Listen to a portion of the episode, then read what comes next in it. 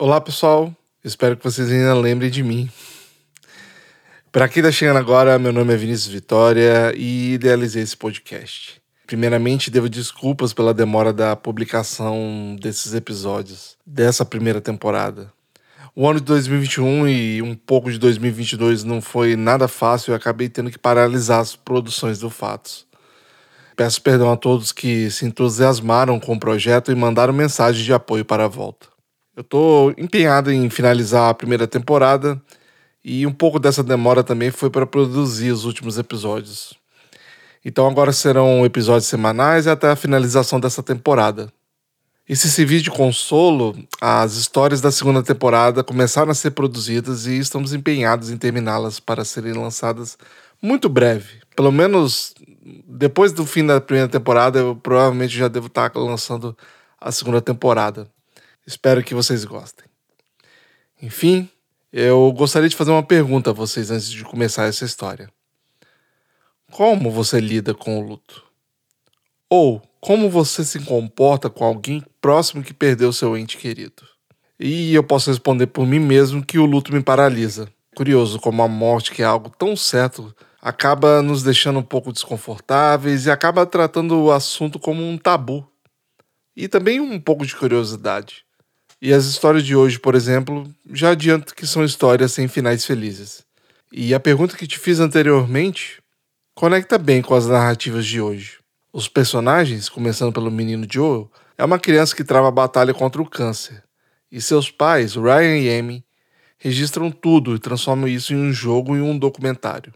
Ao divulgarem a campanha da arrecadação coletiva do jogo, a comunidade abraçou a história e ajudaram a financiá-la se tornando o projeto Dead Dragon Cancer, que na minha tradução livre é aquele dragão chamado câncer. E resultou também no documentário chamado Thank You for Playing, ou na tradução, Obrigado por Jogar, que registra os últimos momentos de Joel e um pouco dos bastidores da criação do game. E a segunda personagem é Caroline, outra criança que teve sua história viralizada na internet após o seu falecimento. Ambos as histórias têm algo em comum mostrando que a vida nem sempre termina depois da morte, mesmo essa ordem natural da vida sendo alterada. E assim como nos episódios anteriores, eu estou contando com dublagens para melhor entendimento da história. E na ordem de aparição, a Amy, que é a mãe do Joel, vai ser interpretada pela Marcela Ponce de Leon. O Elijah, o irmão do Joel, vai ser interpretado pelo Theo. E o Ryan, pai do Joel, será interpretado pelo Bruno Carvalho.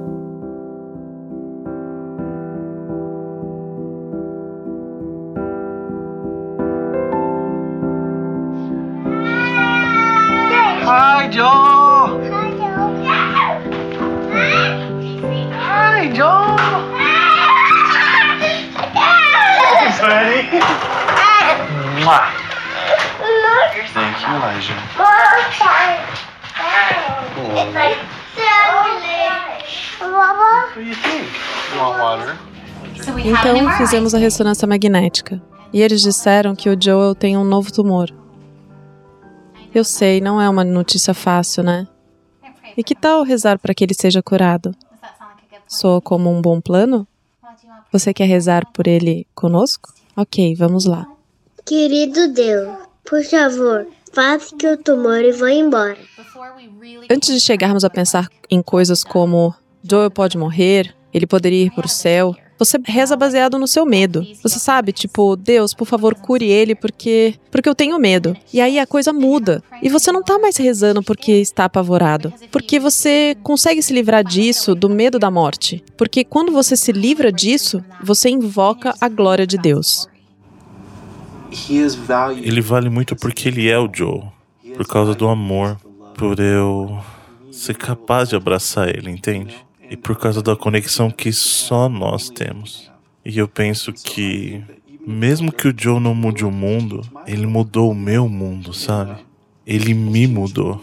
E por isso nós podemos ter uma vida linda.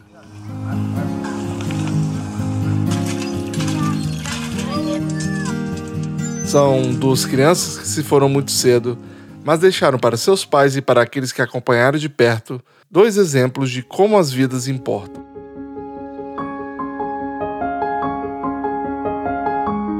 A pandemia e os extremos acabaram banalizando a morte, tratando o luto de tantos como uma mera estatística. E por isso, é tão valioso observar estas duas vidas que se foram e entender tanto que elas representaram para seus familiares e outras pessoas que se sensibilizaram com as histórias. E hoje eu também conto com a narração da Winnie Azusa nessa história. Novamente, meu nome é Vinícius Vitória e esse é o podcast Fatos, onde discutimos temas diversos a partir da narrativa de personalidades. Nesse terceiro episódio, contaremos a história dos dois cavaleiros, Joel e Caroline.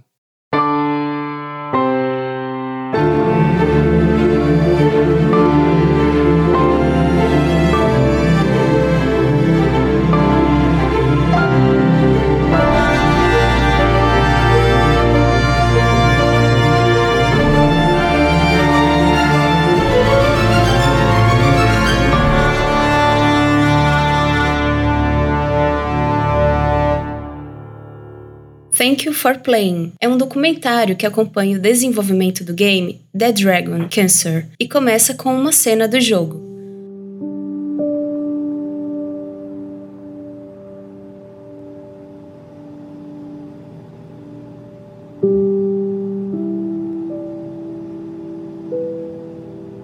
Na cena, pais e médicos aparecem em um consultório, sentados frente a frente, com um clima tenso e inquieto no ar. Os pais então recebem a notícia que nunca gostariam de ouvir. Seu filho não vai melhorar. Sorry, guys. It's not good.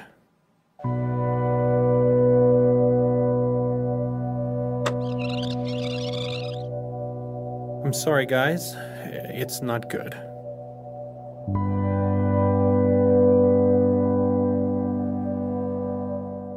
Partir daquele momento, os cuidados seriam apenas paliativos, porque Joel não viveria por muito tempo.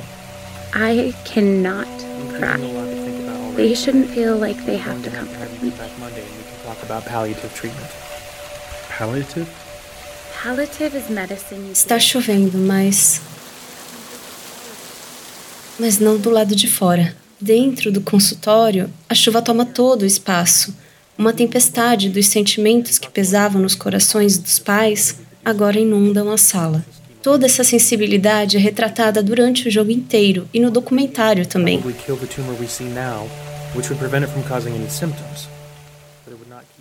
O jogo representa esses sentimentos através de uma atmosfera sombria, de terror, tristeza e de uma luta perdida.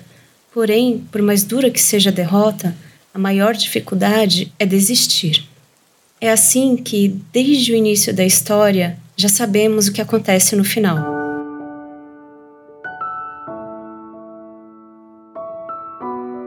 Os criadores do documentário foram sábios em não nos dar expectativas erradas no início da narrativa, para que possamos focar na principal mensagem que toda essa história quer passar, sem romantizar o sofrimento, porque perder alguém dói, mas mostrando que tudo o que vivemos tem valor e pode nos tornar melhores.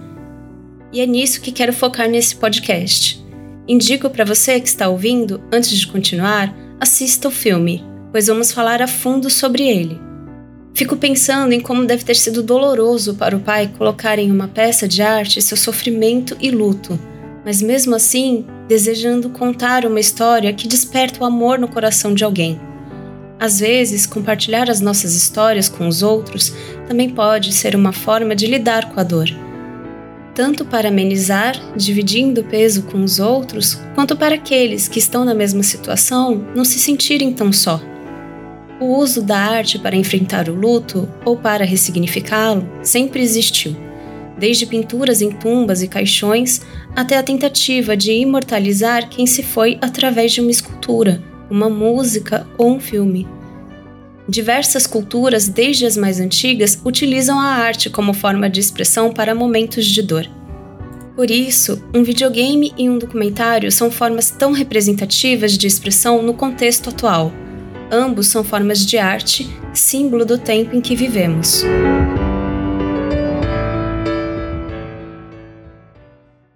Ryan é um designer de games. O jogo da sua vida é sobre Joel. Um tumor no cérebro foi descoberto quando tinha apenas um ano, e a previsão era de que não vivesse mais que nove meses. Mas o menino resistiu e, aos três anos de idade, o pai Ryan e a mãe Amy continuam contando a sua história. O início do documentário mostra um pouco da relação do pai com os outros filhos, também pequenos, que veem o pai trabalhar no jogo. Não dá para ter certeza de que as crianças entendem muito bem o que acontece com o irmão.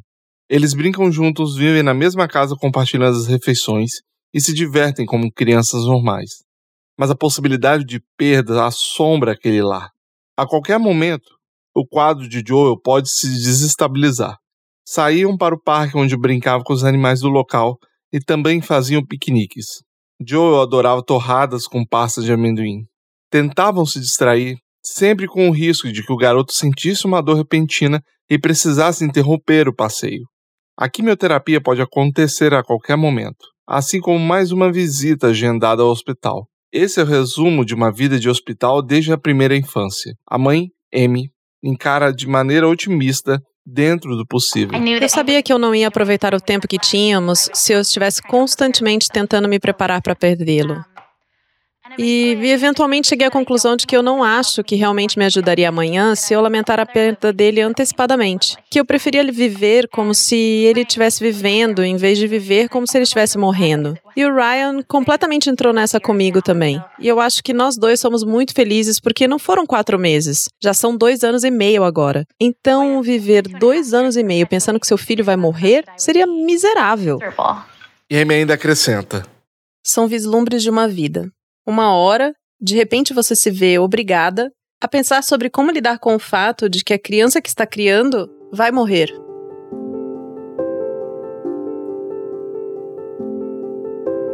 E é muito difícil achar uma resposta sobre como fazer isso. Joel não tinha idade suficiente para entender sua própria situação. Seus pais, Ryan e Amy, sentiam o que era encarar a morte de frente. Afinal, havia a certeza de que uma parte deles iria embora com a partida de Joel. Muitas pessoas que estiveram em estado terminal descrevem suas experiências e reflexões com semelhanças que perpassam muitas das sensações que Amy Ryan tiveram desde o diagnóstico de Joel. O cansaço, o medo, a raiva aparecem, mas ao lado deles surge a sensação de ir aos poucos se acostumando com a ideia da morte, de aproveitar o melhor a vida e refletir sobre seu significado. More blow on your belly. Ready? Oh. Right. Ready?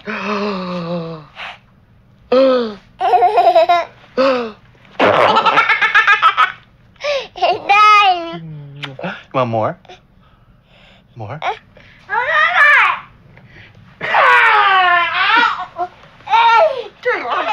É claro que nem mesmo o jogo criado pelos pais trazia uma resposta para como lidar com a situação de Joe, nem para como criar o filho sabendo da possibilidade de perdê-lo a qualquer momento.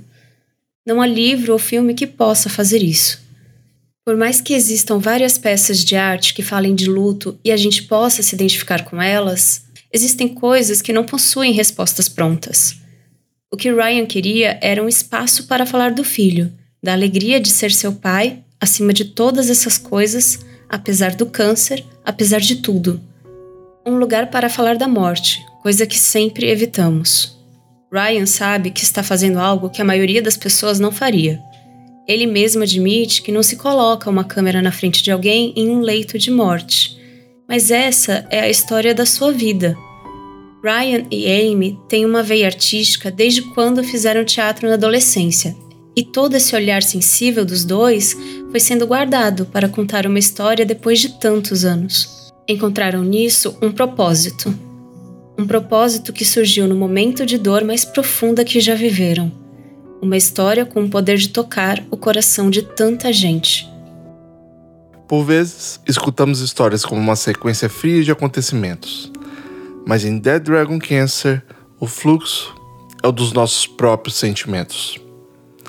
Por isso as coisas são feitas em forma simples, sem detalhes dos rostos, sem detalhes dos objetos. Ryan queria que permanecesse abstrato, porque é sobre a emoção e não recriar a realidade. A arte tem esse poder único de tornar o abstrato palpável, muitas vezes até de forma sensorial, de trazer à tona algo que estava reprimido, engolindo entre tantos outros sentimentos e pensamentos representa o alívio de dar uma forma ao sentimento, de dar a vida e mostrar ao mundo algo que era interno, silencioso, mas que gritava incessantemente. Através da arte, não se faz necessário desenvolver a fala para saber o que o outro sente. No caso de Joel, isso se torna ainda mais valioso, porque o jogo registra memórias de alguém que ainda não consegue expressar o que está pensando. Durante o processo da produção do jogo, os irmãos do Joel parecem entender o que está acontecendo, mas não sabemos o que a possibilidade da morte dele significa para os pequenos.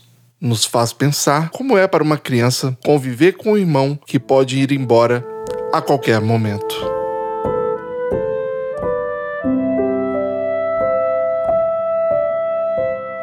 Joel, na verdade, é um cavalheiro que luta contra um dragão, o Câncer. O pai grava uma cena em que conta a história desse cavaleiro para os filhos. Essa explicação é traduzida no game. As crianças dizem: Mas bebês não podem matar dragões? É verdade. Não podem.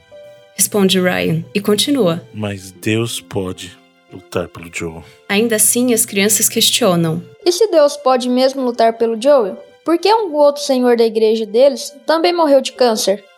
Num jogo, uma criança pode derrotar um dragão, mas na vida não é bem assim. Na vida, às vezes, um adulto mal consegue derrotar uma simples pergunta: Será que vencer a doença realmente significa continuar vivendo? Ah, eu, eu me sinto muito cansado, sabe? Emocionalmente. E é curioso porque quando você está criando algo, criando arte, existe um certo nível de abstração. Não é real. Então, mesmo durante o processo de trabalhar em um jogo sobre o meu filho, que é um doente terminal, existe uma certa fuga, sabe? Uma válvula de escape. E isso é o mais engraçado sobre tudo isso, sabe? Porque muitas vezes as pessoas jogam videogames para fugir dessa realidade. E criar um jogo também permite essa fuga. Mas não dá para fugir para sempre.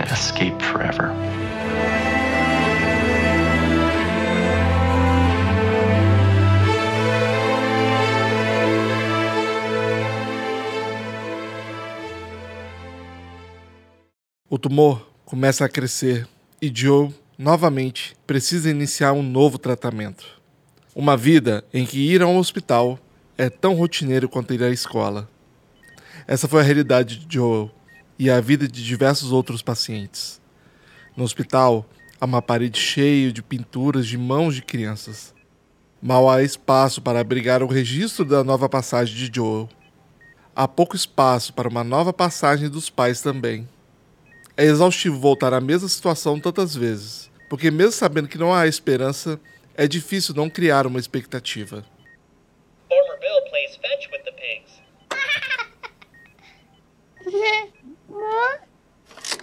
No jogo, há uma cena do pai na sala de espera da clínica.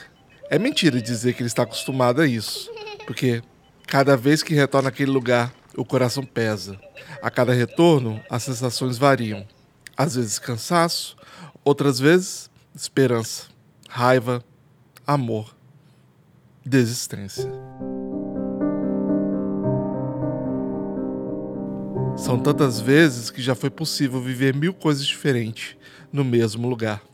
A mãe conta que o último dia de clínica das outras crianças é sempre celebrado com uma música de parabéns para você como se fosse uma nova vida. Porém, a sensação que fica para eles já deixou de ser uma celebração. Sempre fica o questionamento de quando terão que voltar para lá.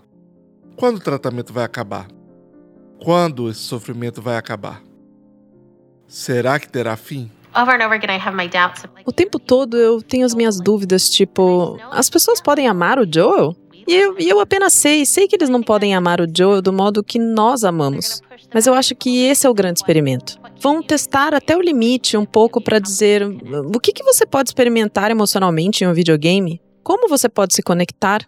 E, e, eu sei que tem que ser o amor em si mesmo, sabe? E não o amor pelo Joel que vai fazer esse jogo funcionar. Eu acho.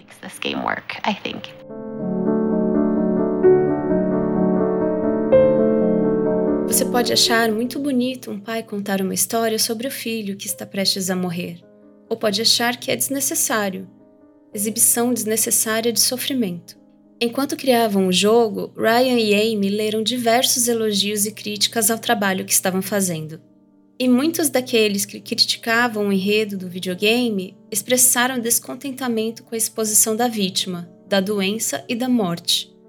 Estar de luto é uma questão presente em diferentes culturas, mas é encarado de uma forma completamente diferente por cada um. Muitos enxergam a vida como uma parte do ciclo e não possuem receio em falar sobre a morte. Outros acreditam que a pessoa reencarna e, dessa forma, nunca morrerá completamente. Todas essas possibilidades fazem com que o assunto seja tratado de formas diferentes ao longo da vida também. Nos Estados Unidos nós temos muito medo da morte.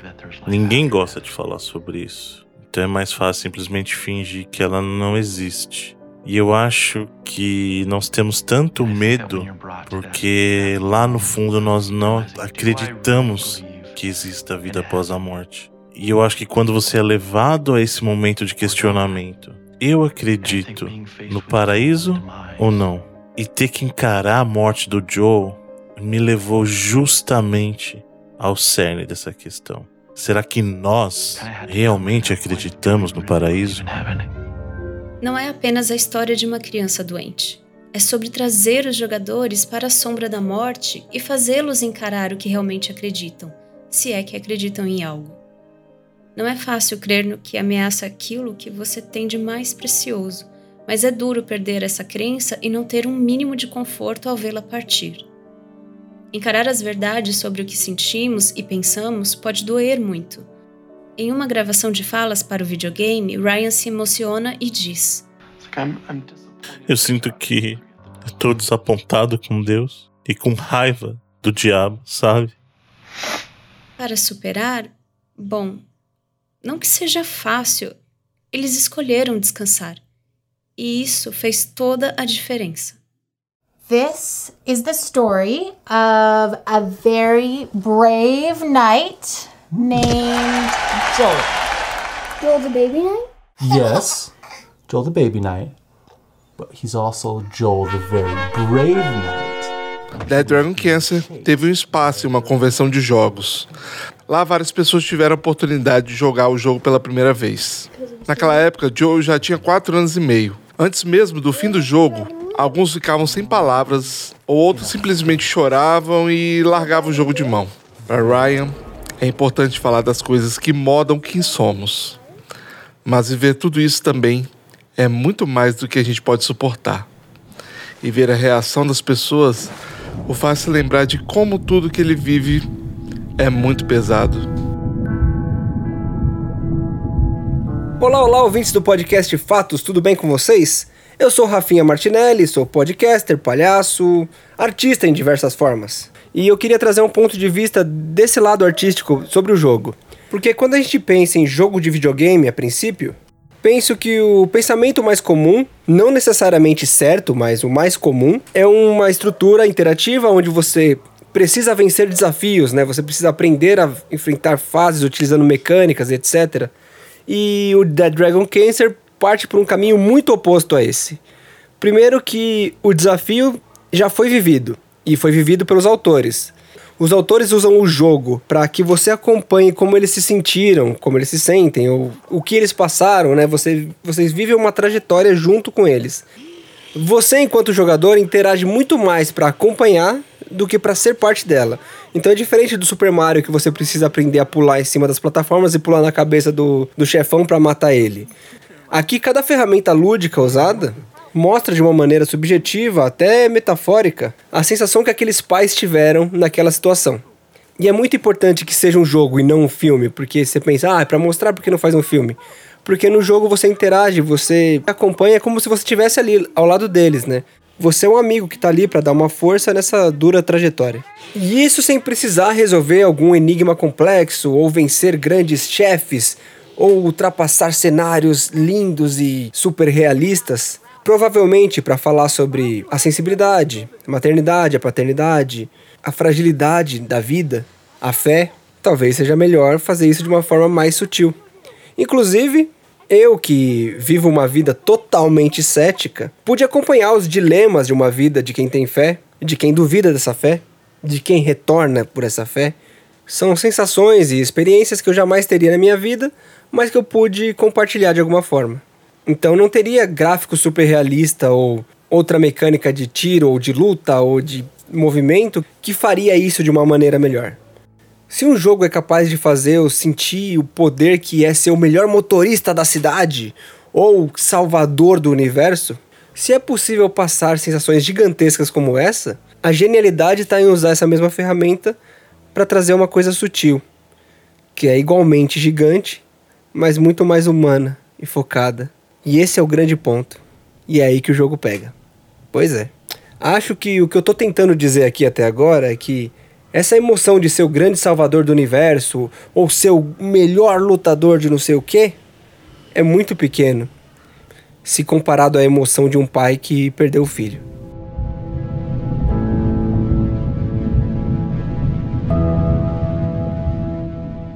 Joel piora. A família vai para São Francisco tentar a sua última opção. A morte está próxima. O clima é sombrio, assustador. Também é silencioso, lento e triste. Ao mesmo tempo, Amy descobre que está grávida de uma menina.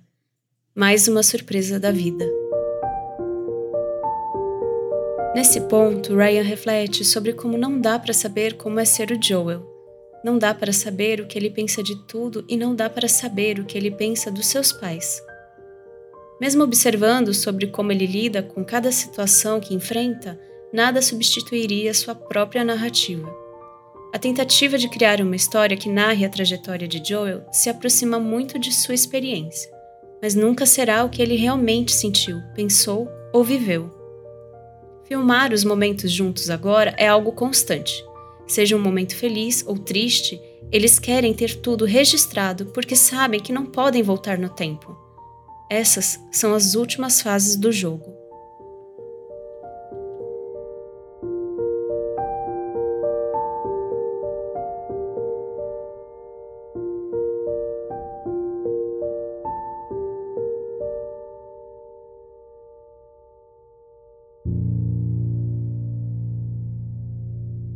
Como vai acabar? Isso depende do que acontecerá naquelas últimas semanas. Os tumores se multiplicam e continuam a crescer apesar do tratamento. Depois de tudo que aconteceu, só restam os cuidados paliativos e a família acaba voltando para casa. Os últimos momentos juntos precisam ser capturados para não se perderem, para não serem esquecidos. E é a hora de Joel ficar com a família, de ir mais devagar, de passar um tempo com os amigos. É hora de chamá-los para que também possam se despedir do Joe. Tô tentando entender o porquê que eu tô falando com você agora. O que vocês estão fazendo aqui? Por quê? Eu tô fazendo esse jogo e.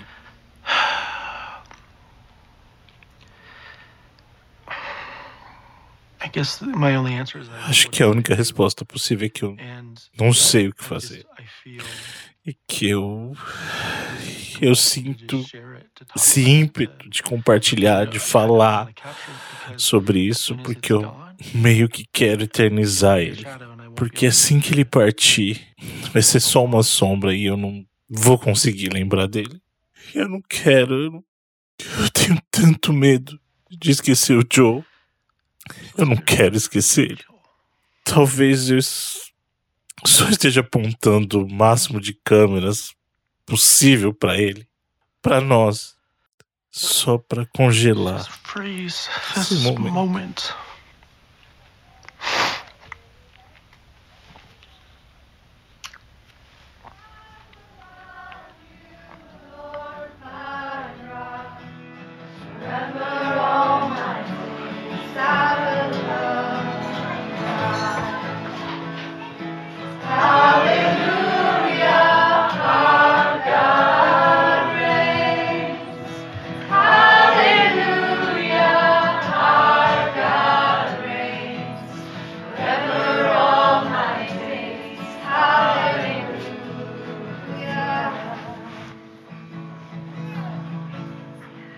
Cercado de seus familiares e amigos, Joel se vai.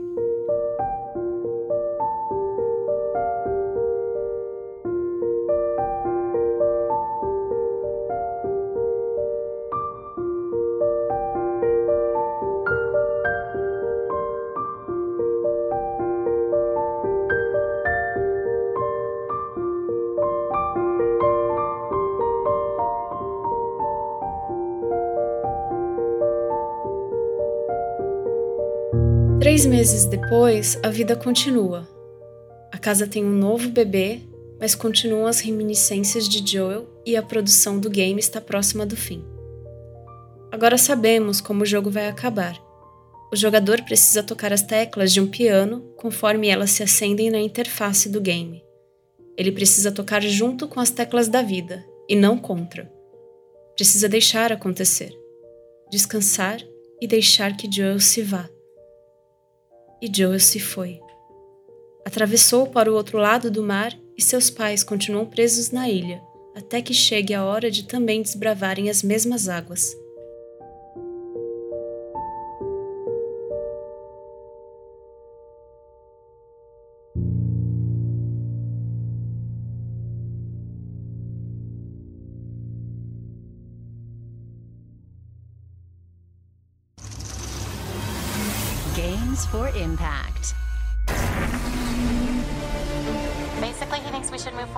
Em dezembro de 2016, Ryan ganhou um dos maiores prêmios do mundo dos jogos, o Game Awards, na categoria Game de Impacto. The Game Award goes to That Dragon Cancer.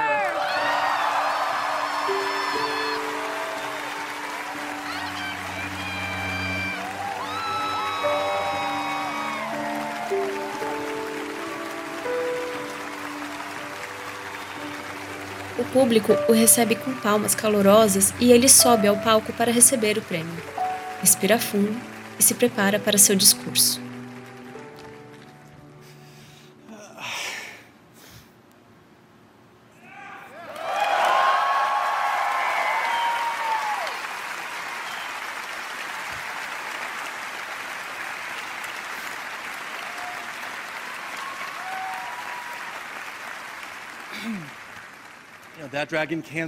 The Dragon Cancer existe por conta da minha esposa Amy, dos meus filhos Caleb, Isaac, Elijah e Zoe, do meu parceiro de negócios Josh, da nossa equipe John, Brock, Ryan, Mike e Chris, de nossos amigos na UIA, Kelly, Julia, Bob e Jared, dos nossos mais de 3 mil apoiadores no Kickstarter, e por causa do indie fund de toda essa indústria que acreditou que o nosso jogo deveria existir. Muitas vezes nos videogames nós escolhemos como seremos vistos, nossos avatares, nossos tweets, e o trabalho que fazemos é criado para retratar a história que nós queremos contar ao mundo sobre por que nossas vidas importam. Mas algumas vezes uma história escrita, ou graças a nós, ou através de nós.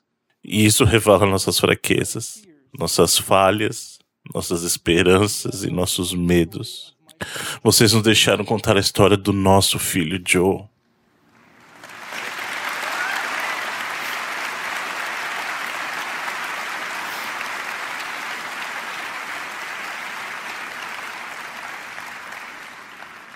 No fim, não era a história que nós gostaríamos de contar, mas vocês escolheram nos amar no nosso luto ao aceitarem parar, ouvir e não nos darem as costas. Aceitaram deixar a história do meu filho mudar vocês, porque escolheram ver o Joe e experienciar como nós o amamos. E eu tenho esperança de que quando estamos dispostos a ver uns aos outros, não só porque gostaríamos de ser, mas por quem somos e por quem devemos ser. Esse ato de amor, esse ato de graça, pode mudar o mundo. Obrigado.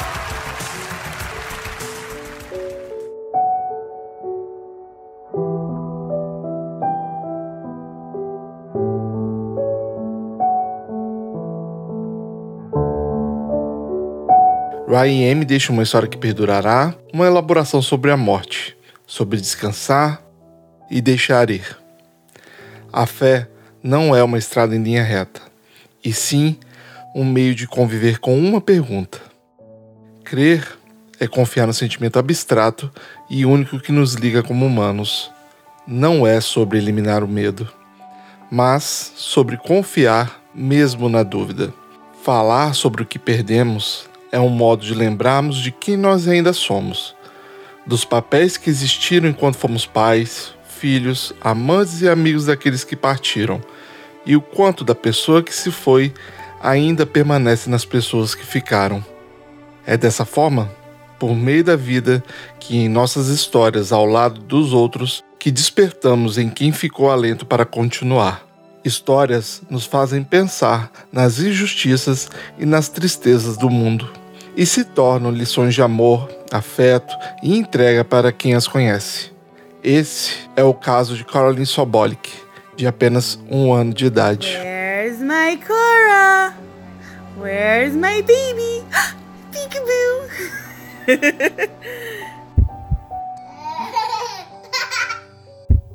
Like good cereal? Yeah. Say hi, Daddy. Daddy. Can you blow Daddy kisses? Say love you. Seus pais, Paul e Megan, precisaram acompanhar a menina que sofreu de complicações respiratórias devido a um vírus em 2019. No hospital, a menina sofreu três paradas cardíacas, o que gerou complicações em seu cérebro. Mas ela foi forte e continuou vivendo. Seus pais realmente tinham esperança em Deus de que a filha iria melhorar. E realmente parecia que isso ia acontecer. Infelizmente, dias depois, foi declarada sua morte cerebral.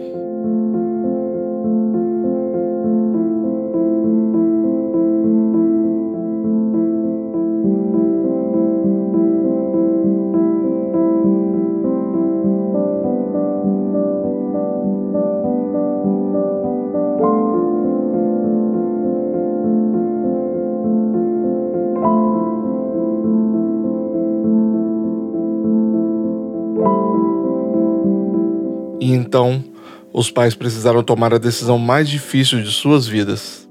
Embora sua vida não tenha sido salva, sua morte salvou diversas vidas. A doação de seus órgãos permitiu que muitas pessoas não tivessem suas vidas interrompidas. E foi o que aconteceu.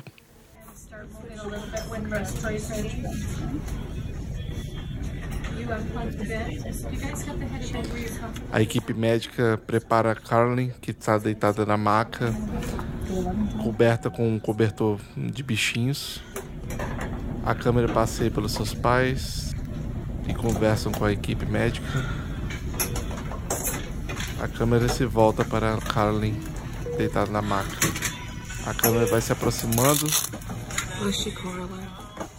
Vemos a pequena Carlin desacordada com um gorro verde na cabeça. Uma música toca no fundo. A equipe médica continua preparando ela. A câmera se afasta. A filmagem se aproxima de um vidro que tem uma frase escrita.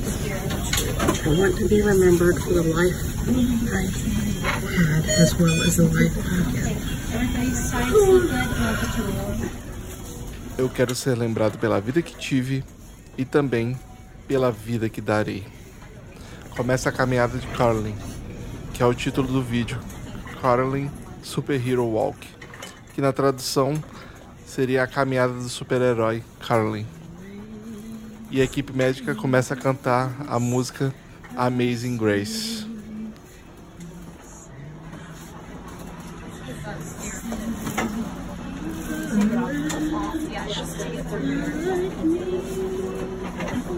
Na tradução maravilhosa graça.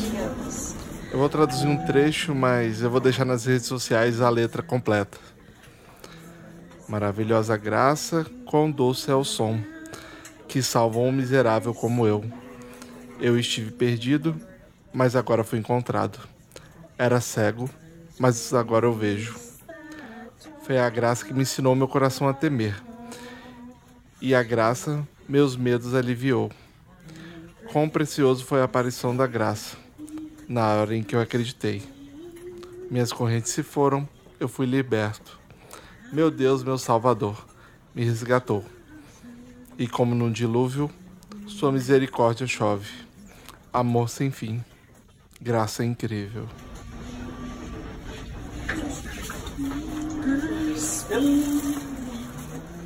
A equipe passa por um corredor humano com toda a equipe do hospital.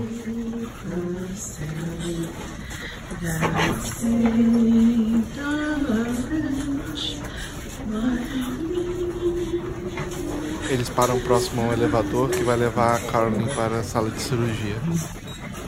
É o último adeus.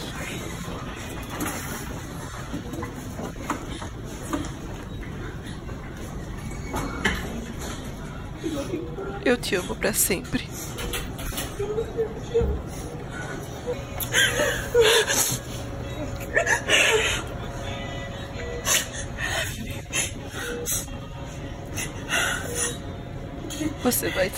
Três pessoas.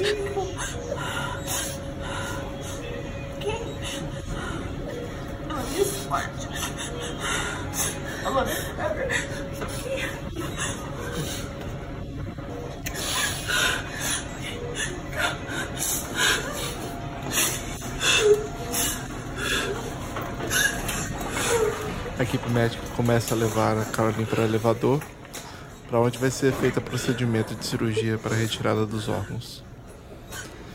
A câmera passa pelo Paul e se aproxima de Megan e dá um abraço.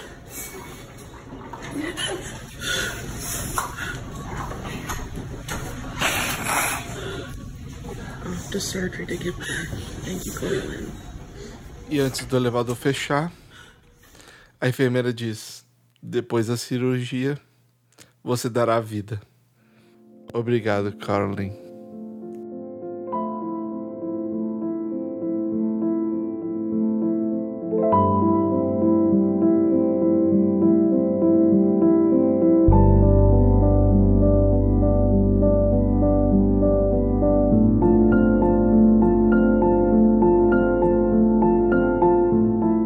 Acho importante um disclaimer aqui antes da gente prosseguir, que pode estar na sua cabeça. Você está contando a história da Carlin no momento final dela, e infelizmente sim.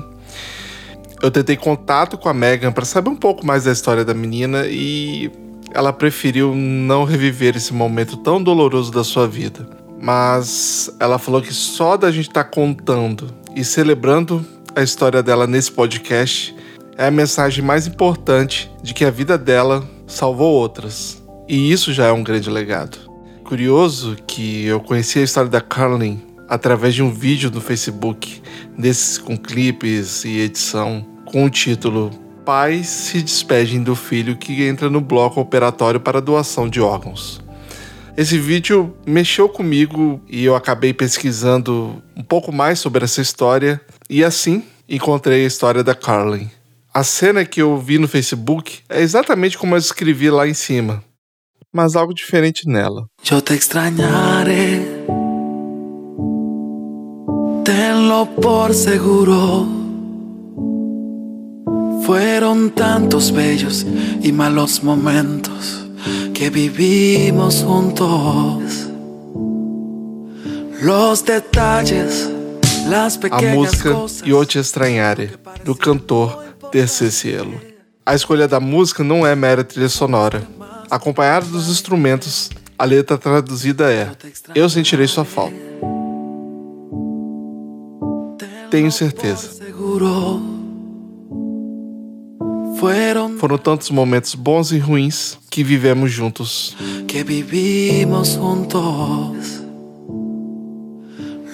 Os detalhes, as pequenas coisas. As coisas que pareciam menos importantes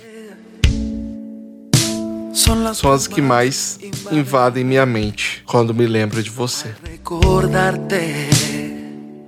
Mm, ojalá Quem me dera puder voltar no tempo. Para te ver de novo, para te dar um abraço. E nunca te soltar. Mas entenda que chegou a sua hora, que Deus te chamou para ficar ao lado dele. Ele quis que fosse assim. Mas eu así él lo quiso. Pero yo nunca pensé que doliera tanto. nunca pensei que fosse doer tanto. A letra da música inteira também vai estar nas nossas redes sociais. Acho que isso é o mais perto que palavras poderiam chegar ao descrever o sentimento carregado por Carlin e Joel. Carlin se foi, mas salvou três vidas. Com o coração, ela salvou um menino de um ano. Com o fígado, uma menina que também tinha um ano. E seus rins salvaram uma mulher de 41 anos. Espero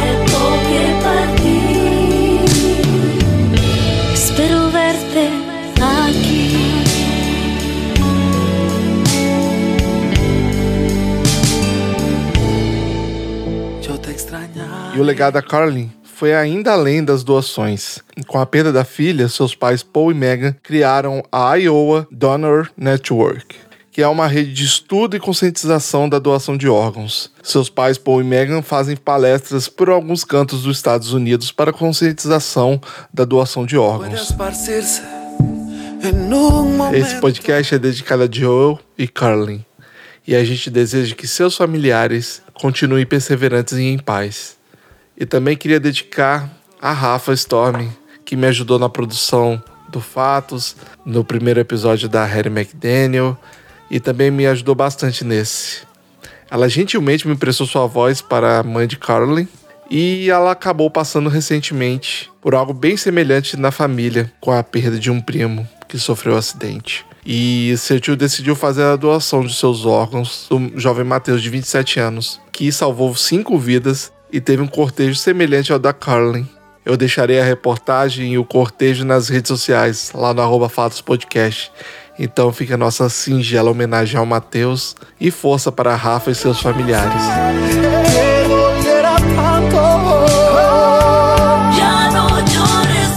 E aproveitando a deixa, nós aqui do podcast temos como objetivo, através desse episódio, resgatar a importância da vida e desmistificar a morte também. No entanto, não poderíamos deixar de ressaltar o quanto a doação de órgãos é crucial e salva vidas diariamente. Muitas vezes esse tema é muito delicado para as famílias, eu entendo. Então vale ressaltar a força do senhor João Batista, o pai do Mateus, e da Megan Sobolik, a mãe da Carlin, qualquer pessoa pode ser um doador de órgãos, desde que no momento da morte tenha condições saudáveis para isso. Por isso, é muito importante que a pessoa declare que deseja ser doador de órgãos ainda em vida.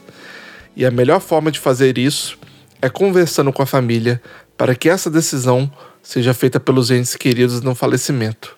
A eles, nosso amor e solidariedade. Acreditamos que seja justíssimo dedicar a mais algumas pessoas ao Luiz Paulo, a Cirema, ao Rafael, ao Edinho, a Valéria e a Andréia. Essas são pessoas próximas que perderam a vida para o Covid e aos mais de 600 mil brasileiros que perderam a batalha nessa pandemia. São, infelizmente, tratados como estatísticas, mas não podemos esquecer que são vidas humanas e histórias interrompidas perante essa pandemia que as vítimas dessa pandemia não sejam esquecidas e que lutemos para que não haja mais. A perda é muito dolorosa e não podemos negar que perderem algum ente querido é como arrancar uma parte de nós mesmos. Mas a verdade é que cada pessoa especial que passou pela nossa vida é um pedaço que sempre vai ficar guardado e sempre será lembrado. Como o próprio Ryan diz no final do documentário.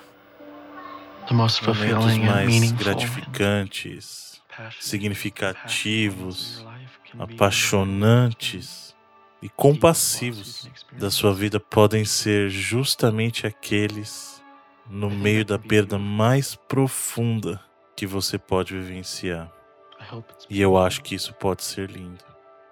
Espero que seja lindo.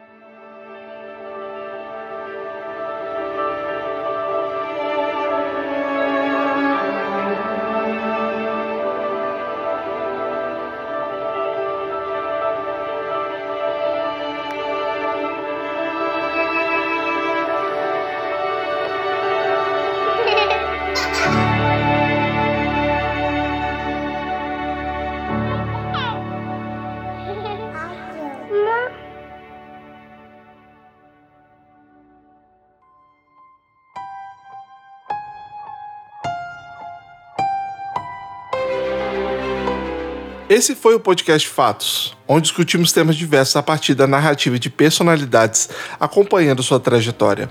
Olhar o passado em relação ao presente para ponderar sobre o futuro.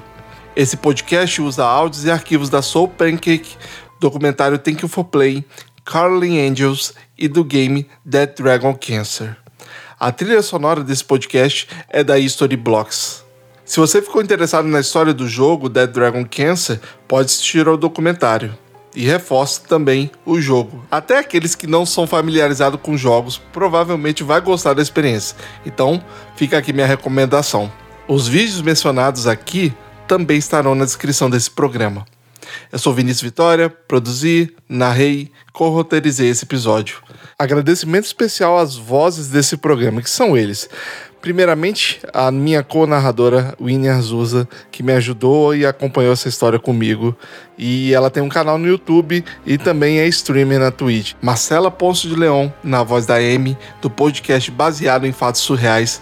Ao Bruno Carvalho, na voz do Ryan, do podcast 99 Vidas e Reloading, responsável também por me apresentar esse jogo em um dos programas do 99 Vidas. Então, já agradeço desde já, Bruno. Ao pequeno Theo, que fez a voz de um dos filhos do Ryan, do podcast Coisas de Criança, e ao seu pai Wood, que ajudou na direção da gravação. Ao Paulo, aluno do Rafael Zorzal, que me ajudou na voz do irmão do Joel, Caleb.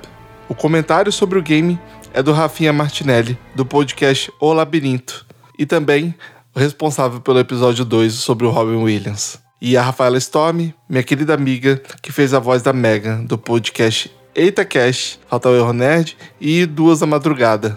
E quem também me apoiou na edição foi o Henrique Farofinha. O roteiro é da minha querida Letícia Guimarães, que me ajudou a colocar todas as minhas ideias aqui nesse roteiro. Então, boa parte dessa história é graças a Letícia. A revisão, a da Verônica Medem e da Renata Costa.